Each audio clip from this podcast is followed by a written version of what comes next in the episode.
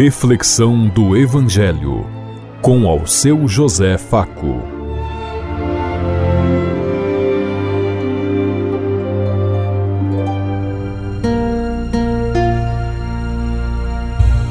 Paz bem a todos os ouvintes da Rádio Construtiva e todas as emissoras em sintonia conosco e o povo que nos ouve.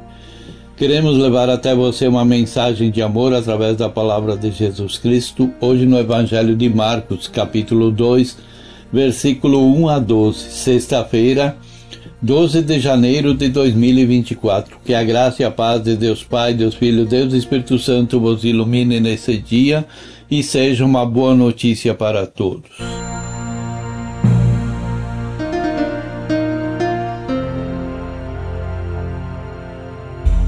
O Senhor esteja conosco, Ele está no meio de nós. Proclamação do Evangelho de Jesus Cristo, narrado por São Marcos.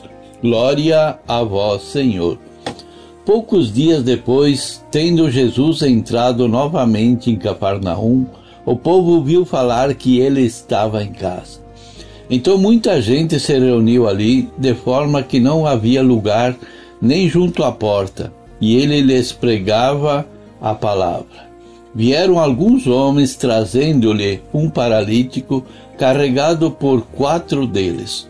Não podendo levá-lo até Jesus por causa da multidão, resolveram removeram parte da cobertura do lugar onde Jesus estava e pela abertura no teto baixaram a maca em que ele estava, de, estava deitado o paralítico. Vendo a fé que eles tinham, Jesus disse ao paralítico: Filho, os teus pecados estão perdoados. Estavam sentados ali alguns mestres da lei, raciocinando em seu íntimo: Por que esse homem fala assim? Está blasfemando. Quem pode perdoar pecados a não ser somente Deus? Jesus percebeu logo o seu espírito que era isso que eles estavam pensando e lhes disse: Por que vocês estão remoendo essas coisas em seus corações? Que é mais fácil dizer ao paralítico: Os teus pecados estão perdoados? Ou levanta-te, pega a tua maca e ande. Mas para que vocês saibam que o Filho do Homem tem na terra autoridade para perdoar pecados, digo ao paralítico: Eu te digo, levanta-te, pega a tua maca e vá para casa. Ele se levantou, pegou a maca e saiu à vista de todos, que atônitos glorificavam a Deus, dizendo: Nunca vimos nada igual. Palavra da salvação. Glória a vós, Senhor.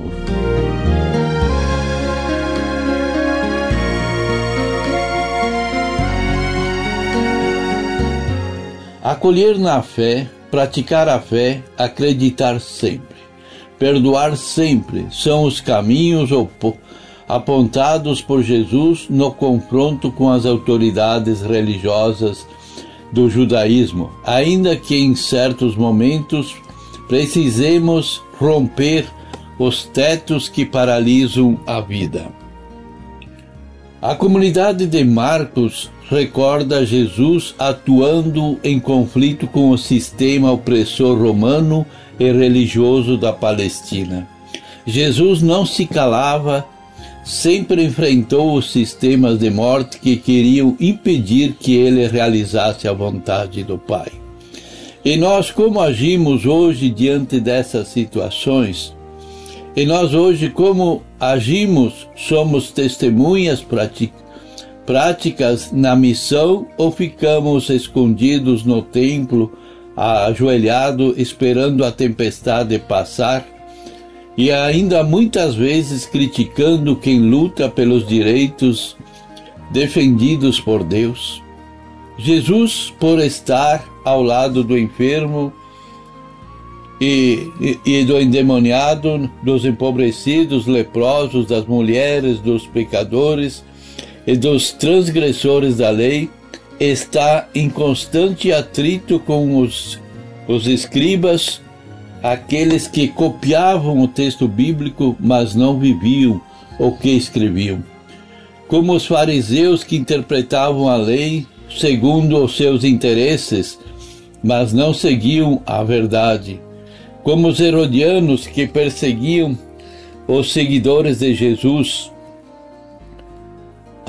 os leais defensores do cruel Herodes Antipas, que não queria perder o poder de Roma, ele havia confiado a Palestina, por isso eram cruéis com quem fizesse a vontade de Deus. Qualquer semelhança com a nossa realidade é mera coincidência. Estamos na cidade de Cafarnaum. Jesus atua nas casas porque por, não ser bem aceito na sinagoga devido às suas atitudes. Em dia de sábado, ele entra em confronto com seus adversários na sinagoga lugar oficial do poder das autoridades judaicas, por causa de uma pessoa doente, de um enfermo. Na sinagoga, ele pede a um homem que tinha a mão atrofiada para se levantar e ir para o meio, lugar de destaque reservado somente ao sacerdote. No centro da sinagoga, na narrativa, Jesus cura o homem da mão atrofiada, causando um enorme transtorno. Mas Jesus, para fazer o bem, incomodou muitos.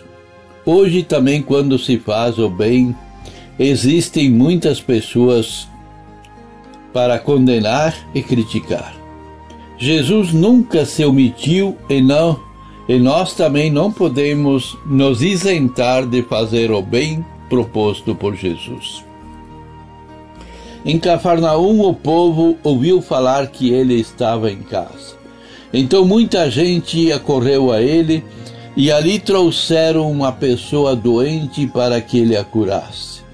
E ele entra em confronto novamente com as autoridades quando ele, ele diz para aquele, aquela pessoa: Os teus pecados te são curados, estão perdoados.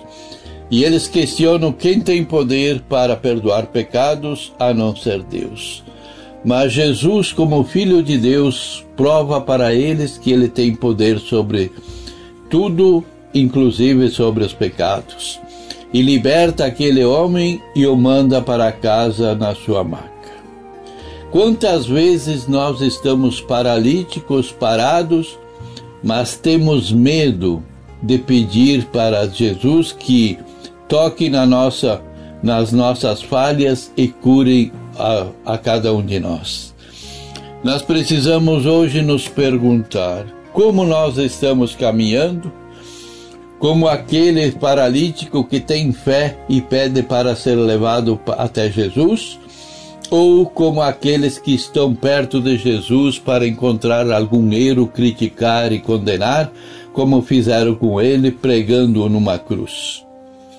E os mesmos que pregaram na cruz depois continuam se dizendo muitas vezes que são cristãos, que são filhos de Deus.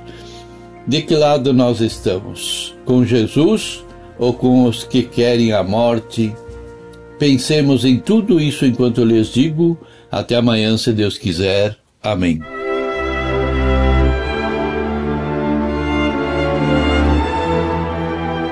Você ouviu Reflexão do Evangelho com ao seu José Faco.